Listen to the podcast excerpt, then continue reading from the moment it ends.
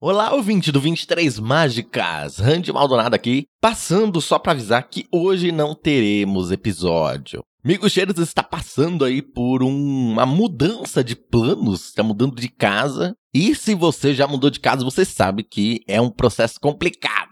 Sendo assim, a gente decidiu aproveitar também que já é a semana do feriado e falar, não, vamos dar um descanso aí, deixa Mig se estabilizar, arrumar tudo certinho lá na casa dele, e a gente volta próxima semana, tá legal? Obrigado pela sua compreensão, amamos você e até o próximo episódio do 23 Mágicas.